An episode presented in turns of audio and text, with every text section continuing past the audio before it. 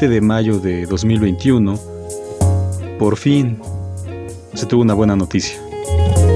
Una noticia que, que quizá ya estaba pactada, casi estoy seguro de ello. La noticia de, del conflicto, por supuesto, el conflicto de moda. Es decir, el conflicto entre Israel y Palestina, pero por supuesto emprendido desde el bando, desde la perspectiva, desde la fuerza, desde el fuego de Hamas. Ayer pactaron el alto el fuego, luego de 11 días de hostilidades. Repito, es el conflicto de moda. Y por supuesto el conflicto eterno. Y la noticia no es fortuita. Si esto va por buen camino, si esto no estaba pactado, o por lo que se ve si estaba pactado, como sea es una buena noticia. Porque la muerte, porque el fuego, porque la sangre va a cesar. No se sabe por cuánto tiempo, porque como sabemos, como se sabe, ese lugar Palestina, Israel, ese país inventado llamado Israel, pues es un polvorín. En realidad es un polvorín que con cualquier chispa estalla y a pesar de las lágrimas derramadas sobre aquel fuego, pues es imposible apagarlo. Pero al menos se ha pactado el alto el fuego. Y lo interesante es que esta noticia llega cuando se suscita en la región, por supuesto.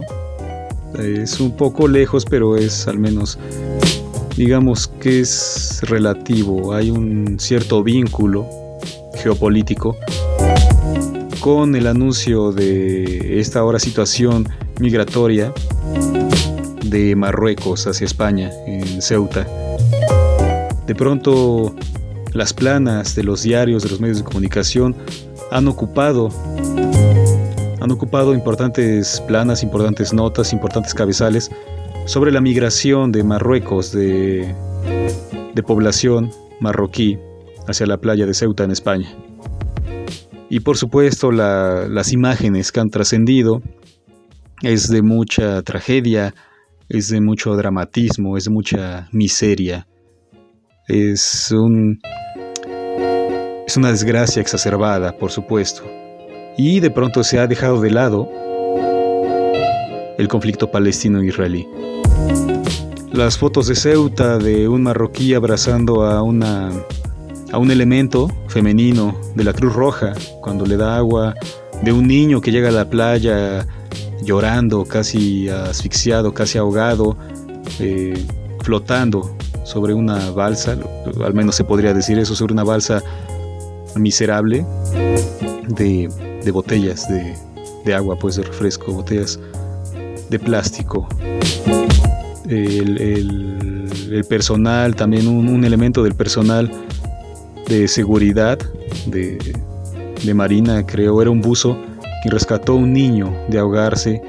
Todas estas escenas dramáticas, exacerbadas en dramatismo, dan la vuelta al mundo y hacen que el mundo vea ahora hacia Ceuta y, hacia la situación migrante de los marroquíes. Así que por eso yo llamo la atención a eso. El conflicto de moda, el conflicto eterno que era Israel, Después de 11 días pactan el alto al fuego y viene este conflicto, viene esta situación. Yo no sé nada en verdad de geopolítica, pero es raro que las cosas... Yo he observado que las cosas no suceden por azar, el azar no existe. Todo viene fundamentado, todo viene provocado, todo es motivado por las acciones del hombre. No hay suerte. Así que hay que tener cuidado con eso, sobre el alto el fuego entre Israel y Hamas. Y ahora viene esto. Primero fue Colombia, luego fue Israel y luego fue Ceuta.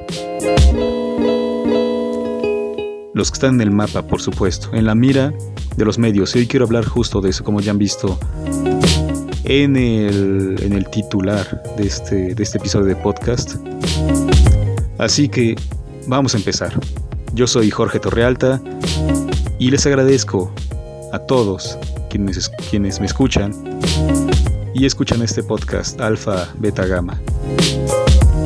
Y hoy quería hablarles de eso. ¿Qué pasa? ¿Qué pasa? ¿Por qué, por qué estos ¿por qué suceden estos? ¿no? ¿Por qué suceden justo el alto al fuego? Después sucede esta situación en, Marruecos y en Ceuta. En fin, la verdad es que bueno, yo no lo sé. no sé, yo dudo. Dudo incluso de los analistas internacionales que por supuesto respeto mucho. respeto, mucho la sapiencia de todas esas personas. Pero yo aún así dudo. Aún así dudo porque, por supuesto, tiene que ver, la geopolítica es algo complejo, pero tiene que ver con eso. Porque un conflicto sí es, sí trasciende al ojo público, al ojo internacional, y otros no. Por supuesto, Israel siempre ha sido así desde, la, desde su creación. Si se toma a, a la Biblia como documento histórico y no mitológico, es obvio que el pueblo de Israel, en su mitología que es la Biblia, mejor dicho el Antiguo Testamento, es un pueblo de piratas, es un pueblo de abusadores, de violadores, de saqueadores, de asesinos.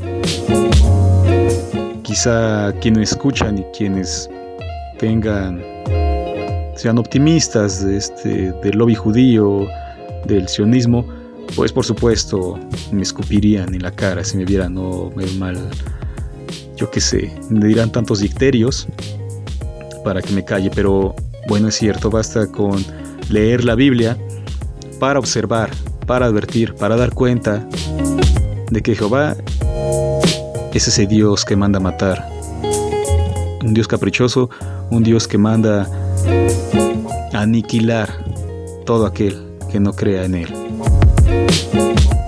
Basta con ver este libro, el primero de Samuel, en el capítulo 15, en el versículo 3. Un ejemplo, solo un ejemplo de lo que hacía Jehová, de lo que mandaba y de lo que ahora sigue haciendo el pueblo de Israel por medio de, su ejército y de su primer ministro, Benjamin Netanyahu. La Biblia decía así en, este, en esta cita que dije, ve, pues, habla Jehová, ¿eh? ve, pues, y ataca a Amalek, y destruye todo lo que tiene, y no te apiades de él. Mata a hombres y a mujeres, a niños y hasta los de pecho, y vacas y ovejas, camellos y asnos. El mundo no ha cambiado, Jehová no ha cambiado, los judíos no han cambiado. Cambiaron solo el nombre de hebreos a judíos, siguen actuando igual. Así que la verdad, lo que voy a decir ahora es personal y en verdad la opinión no tiene ningún valor, por eso es que se da gratis y yo la voy a dar gratis ahora. Yo estoy con el pueblo palestino y vayan a la mierda todos los judíos. Los judíos asesinos, por supuesto. Aquellos que ordenan asesinar, masacrar y sobre todo a los únicos inocentes en toda la tierra y en cualquier lugar de la tierra. Los únicos inocentes, los animales. Nadie habla de los animales en este conflicto. ¿Qué carajo es el hombre que solo menciona, incluso hace mención de los niños, para que el mundo tiemble, para que exploten los corazones y salgan las lágrimas? pero se olvidan de los indefensos, de los que no pueden hablar, de los animales. Y hablo de todos los animales, desde ratas, cucarachas, perros, peces, hormigas. Nadie habla de ellos. Y vayan mis oraciones en verdad con todos ellos, con los verdaderos inocentes. Así que bueno, además de este conflicto de mierda, hay otros conflictos terribles, aún más terribles, por la intensidad, y hablo otra vez sobre los verdaderos inocentes, los animales, que no le dan visibilidad. No hay visibilidad para esos conflictos por sabrá qué razones. En verdad, sabrá qué razones. Yo no sé, puedo decirlo de siempre. Geopolítica, petróleo, dinero, no sé. No lo sé. Si alguien de ustedes sabe, por favor, cálleme la boca, instruyame en esto. Es lo que yo quiero, quiero aprender y comprender. Así que bueno, el mundo es una mierda gracias al humano y está destruyendo el mundo desde su aparición. Así que les voy a hablar breve, contundente, de 10 10 conflictos de los que o no se habla o se habla muy poco, no, no se está bombardeando mediáticamente como lo vemos como con Israel, con Ceuta, con Colombia. Así que vamos allá. Son guerras y conflictos activos en este 2021.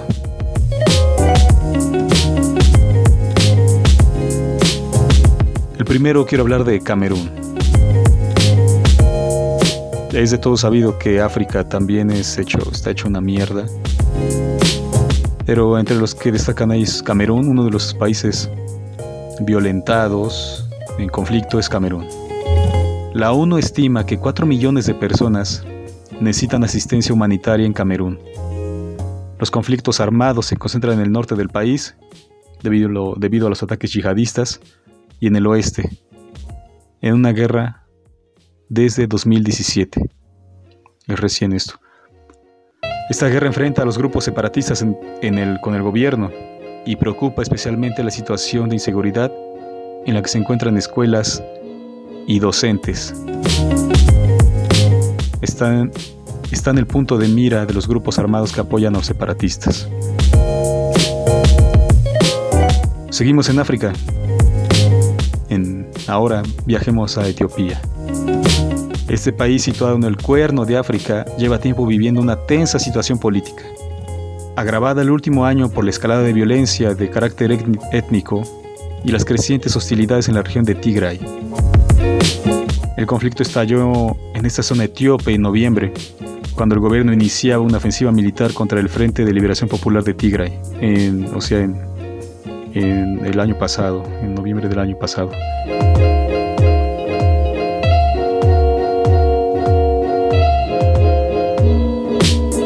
Ahora viajemos a Mozambique. Como vemos, es muy conflictiva esta región del mundo. En Mozambique, en el número 3 tenemos a Mozambique. Bueno, pues a los daños provocados por los ciclones Kenneth e Idai y la crisis sanitaria por el COVID-19, se suma la creciente violencia e inseguridad en varias regiones del país.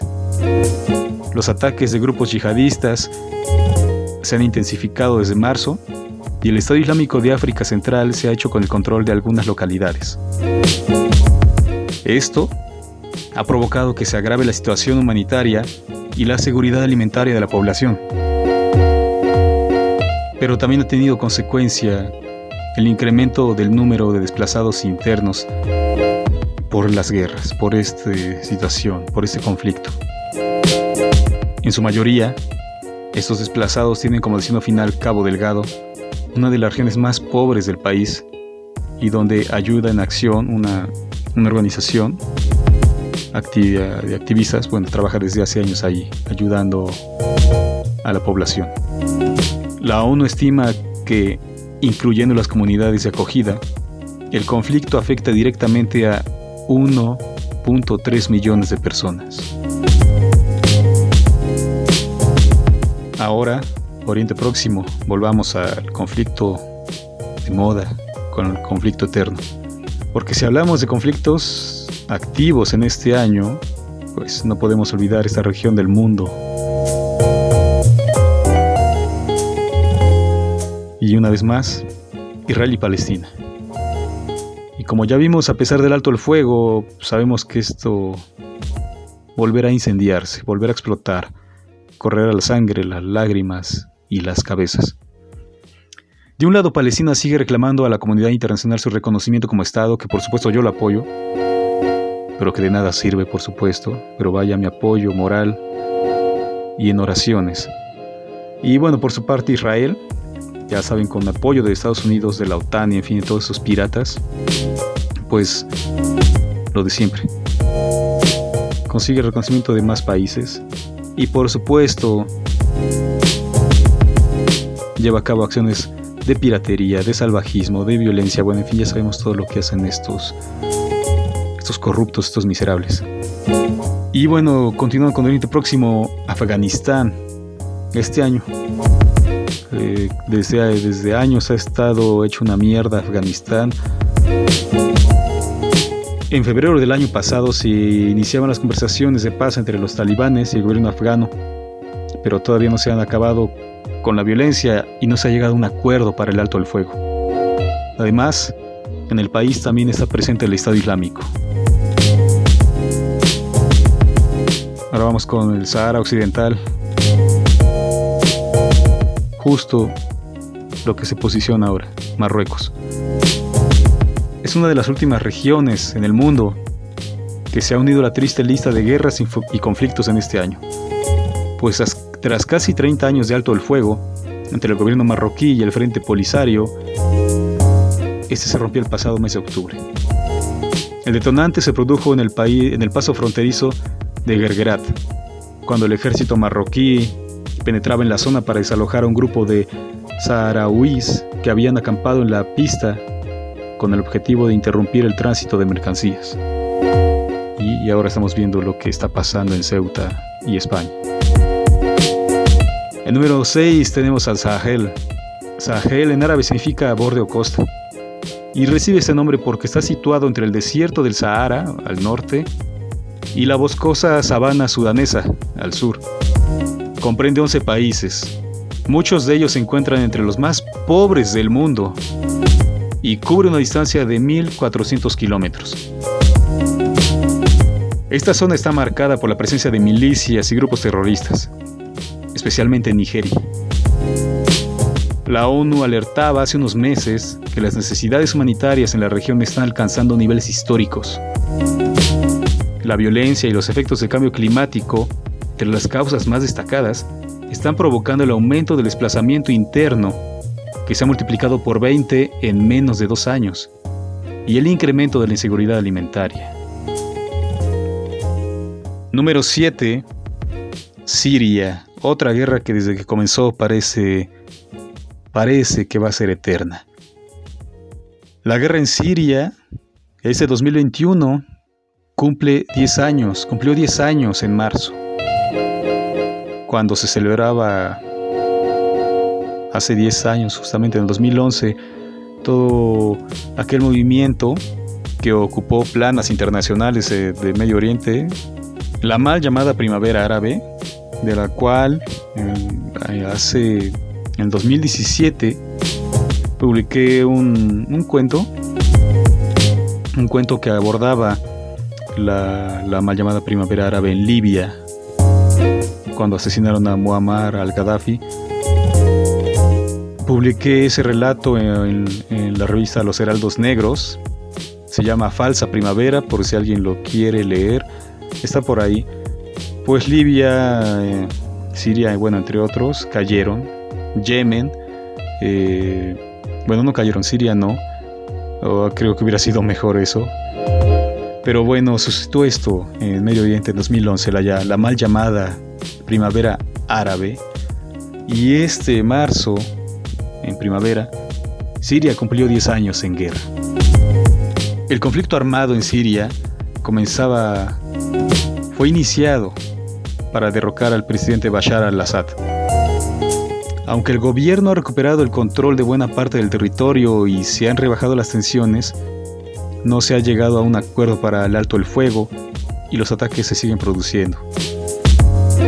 Las condiciones de la población tampoco son mucho mejores, pues luego de 10 años de esta década de conflicto, la ONU estima que 8 de cada 10 sirios viven en condiciones de pobreza y se prevé que su situación empeore.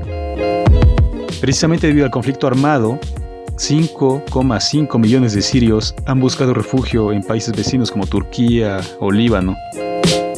Y preocupa la situación de ese país, ya que se enfrenta a una grave crisis económica y los refugiados ya suponen casi una cuarta parte de su población.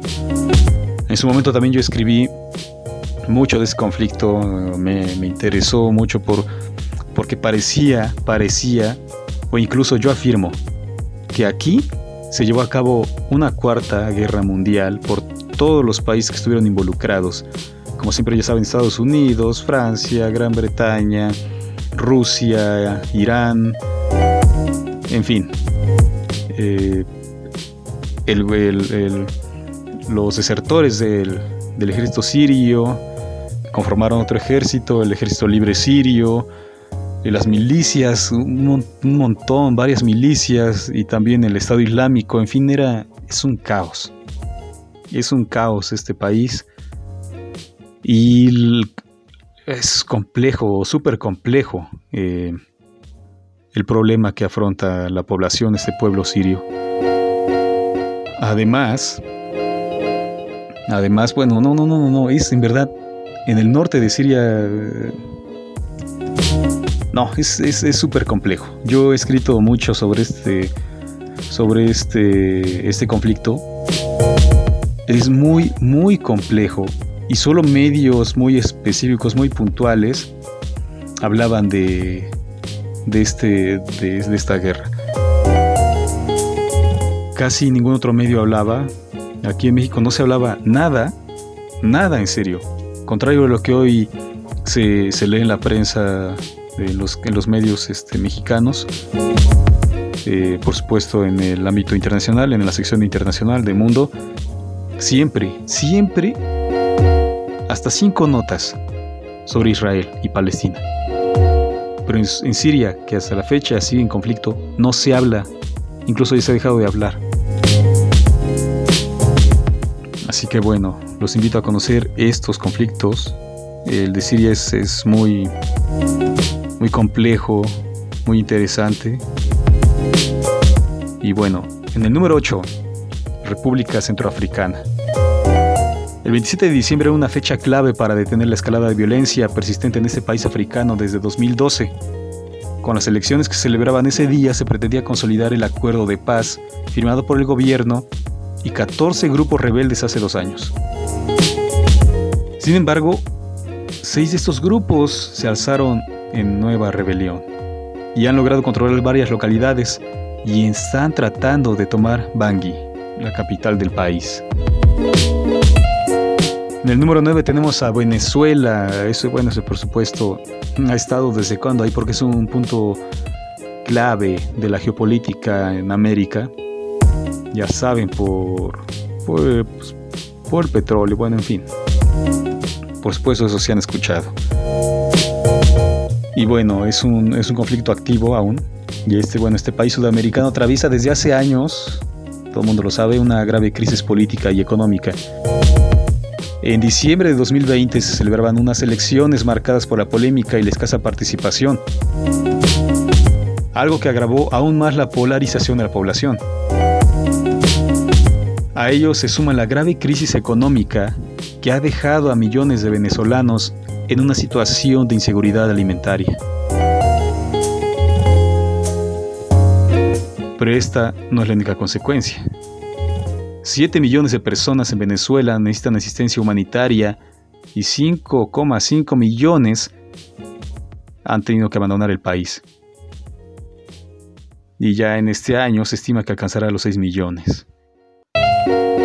Ah, por su parte, la vecina Colombia, como ya hemos visto en los últimos días, las últimas semanas, a pesar de que es un país también en conflicto ahora, pues Colombia ha tenido que acoger a todos los migrantes que dejan Venezuela. Y ahora ahí en Colombia se calcula que en la actualidad viven casi 2 millones de migrantes venezolanos. Es un tema muy difícil, como todos. Y el último. Y también es algo trágico con, con este país, el que ya dije que también pasó, suscitó un cambio en la mal llamada primavera árabe. En último lugar tenemos a Yemen, en lugar 10. Bueno, pues desde hace seis años la población yemení está sumida en una guerra civil. Esta se inició como consecuencia de un golpe de Estado que ha dividido en tres partes al país. En el norte, el norte está controlado por los Houthis, que están respaldados por Irán. Y en el sur, conviven dos fuerzas, las separatistas y los seguidores del presidente Al-Aidi. Lejos de mejorar, la situación ha empeorado el, pasado 2020 con el recrudecimiento del conflicto. Las cifras de desnutrición infantil se han disparado y se calcula que el 80% de la población necesita asistencia humanitaria y se sitúa un año más. Escuchen bien, un año más como la mayor crisis humanitaria a nivel mundial. ¿Quién habla de esto? Nadie. Y en 2019 Arabia Saudita intervino en el país y bloqueó todas las entradas, tierra, mar y aire. Nada de ayuda humanitaria podía entrar a Yemen. Y los bombardeos eran día y noche sobre escuelas, eh, ya saben, sobre la población civil.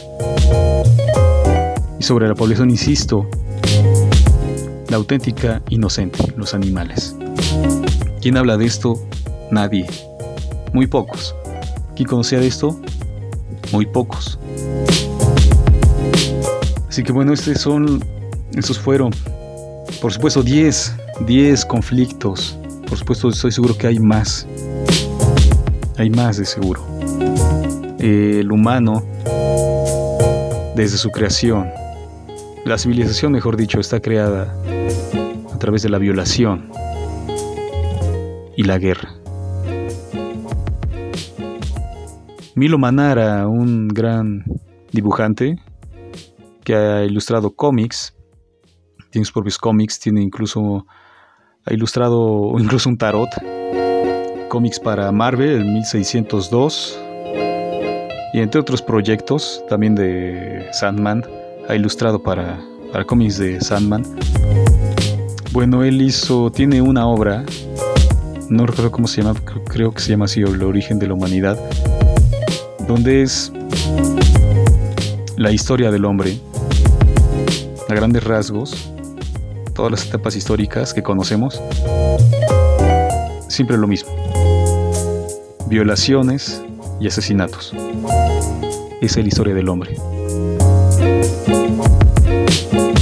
Como dijera Miguel de Unamuno, da asco ser hombre. Gracias por escucharme. Gracias por su tiempo.